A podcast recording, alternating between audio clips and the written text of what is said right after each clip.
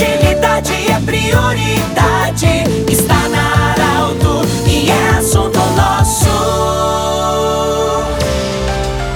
Muito boa tarde, ouvintes da Arauto. Nós estamos iniciando nesta segunda-feira o assunto nosso. Para a Unimed, Joleriote Cacote, e também o Hospital Ananed, desejamos uma boa semana. Com muita honra e alegria, estamos recebendo o senhor Marco Antônio da Rocha, ele que é coordenador dos programas sociais do Cicred Vale do Rio Pardo. Nós vamos falar sobre um projeto que o Cicred tem, que é um incentivo é, para estudantes do ensino médio, ensino técnico. É, Marco, como ele funciona? Que programa é esse? Quem tem acesso? Como, ele, como é que as pessoas podem se inscrever? É, muito boa tarde, bem-vindo. Boa tarde, então, todos os ouvintes da Rádio Arauto. Boa tarde, Pedro. É um prazer para a gente estar tá aqui com vocês, podendo conversar um pouco sobre isso.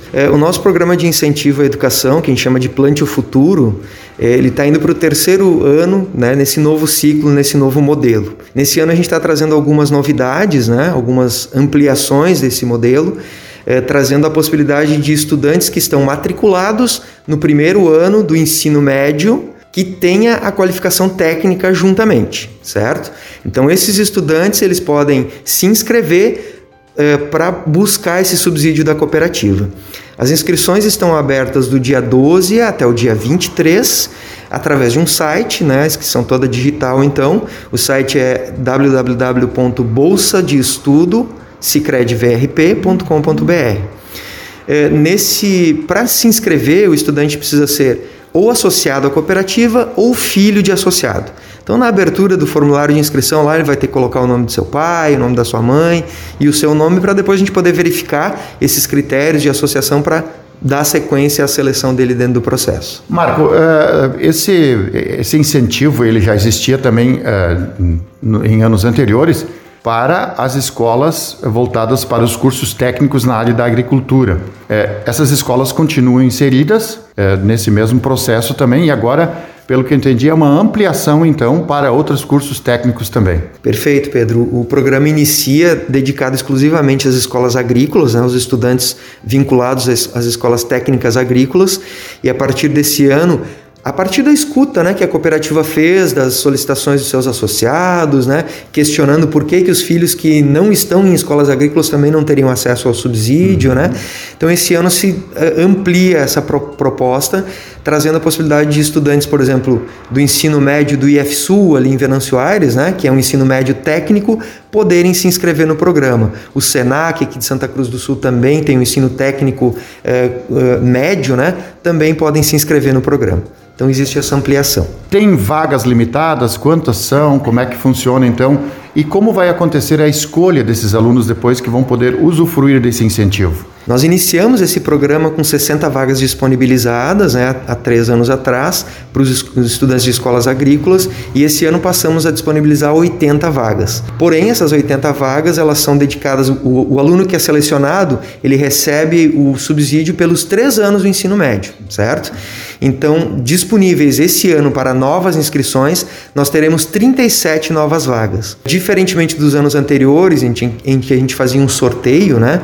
Esse ano nós vamos ter uma comissão que vai, a partir de alguns critérios que estão definidos no nosso regulamento do programa, vai fazer um processo de seleção com esse estudante. Desde alguns critérios bem objetivos, como renda familiar, né, até uma entrevista com a família, enfim. Né? A ideia, né, Pedro, é a gente dar acesso à educação. Então, a gente precisa olhar para aqueles que mais precisam, de fato, de um apoio da cooperativa para poder se aprimorar, para poder eh, estudar de fato. Né? Qual é o acompanhamento que esses alunos vão ter? É, por exemplo, resultados, é, notas, enfim, é, tem que ter uma, uma, certa média. Um aluno, por exemplo, que é reprovado, que não consegue atingir os objetivos na escola, como fica, no, no, nesse caso, o incentivo se ele tiver que repetir um ano?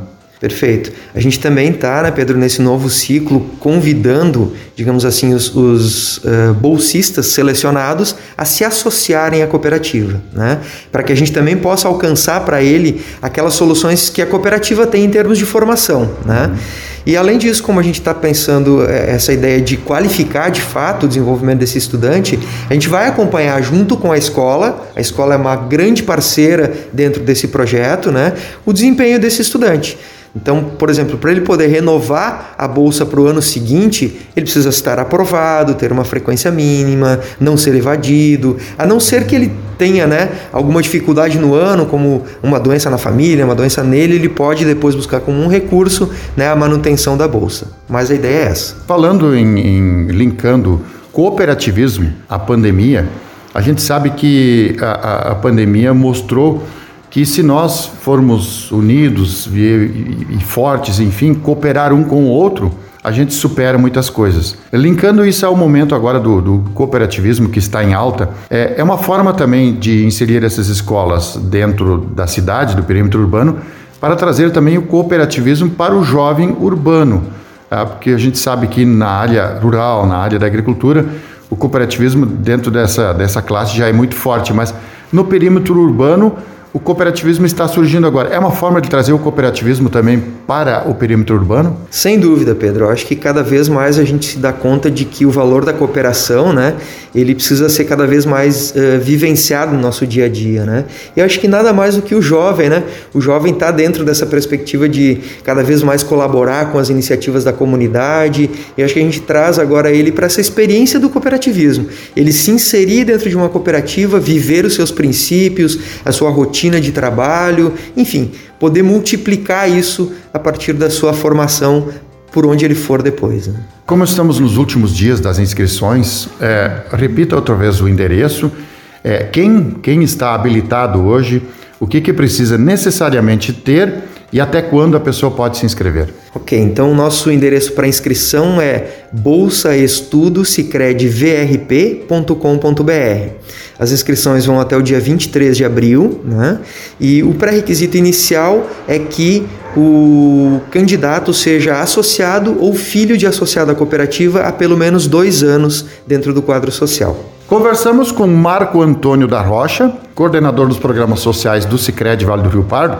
Marco, Obrigado pela sua visita, obrigado pelas informações, parabéns pelo seu trabalho, parabéns pelo trabalho do Sicredi Vale do Rio Pardo. Sucesso sempre. Nós que agradecemos a oportunidade, acho que esse espaço é muito importante para a gente poder compartilhar todas as iniciativas que as entidades tem na nossa região, na nossa comunidade e estamos sempre disponíveis para qualquer necessidade. Grande abraço. Muito bem, grande abraço para você, Marco, para os ouvintes também. Lembrando sempre que em, em, instantes no site da Arauto FM você pode ouvir essa entrevista em podcast. Um grande abraço, o assunto nosso volta amanhã.